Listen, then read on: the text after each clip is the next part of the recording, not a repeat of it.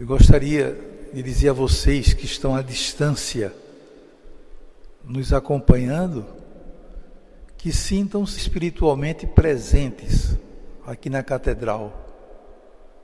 Vocês estão conosco, participando ativamente desta missa. Estão em suas casas como um sinal de amor, de respeito aos nossos semelhantes.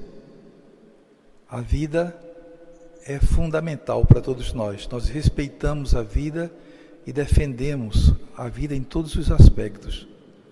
Portanto, a vida é prioridade. Por isso que, por amor aos irmãos, estamos fazendo esse sacrifício, mas participando ativamente, assistindo aí pela televisão, pelo telefone celular, mas cada um está muito sintonizado conosco e estão muito presentes no nosso coração. Façam, inclusive, conosco a sua comunhão, vocês de maneira espiritual, mas sintam a presença de Jesus em suas vidas.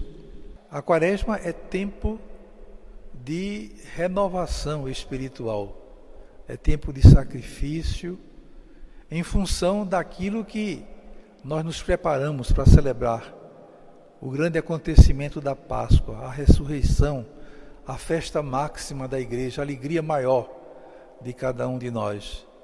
Como será grande também a nossa alegria no momento em que nós vermos superada essa problemática toda né, que nós estamos vivendo. E hoje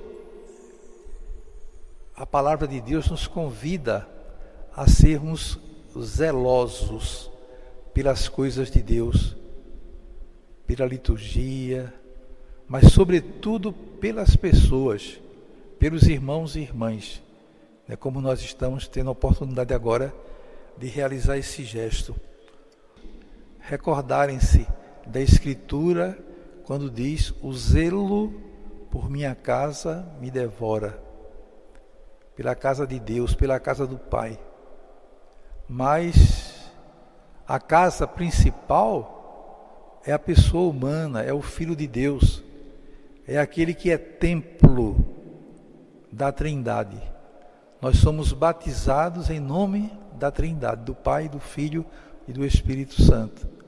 E sabemos perfeitamente que toda a liturgia quaresmal nos leva a refletir profundamente sobre o batismo e permitir-nos uma boa reflexão sobre a maneira como nós estamos sendo templos vivos onde habita a Trindade.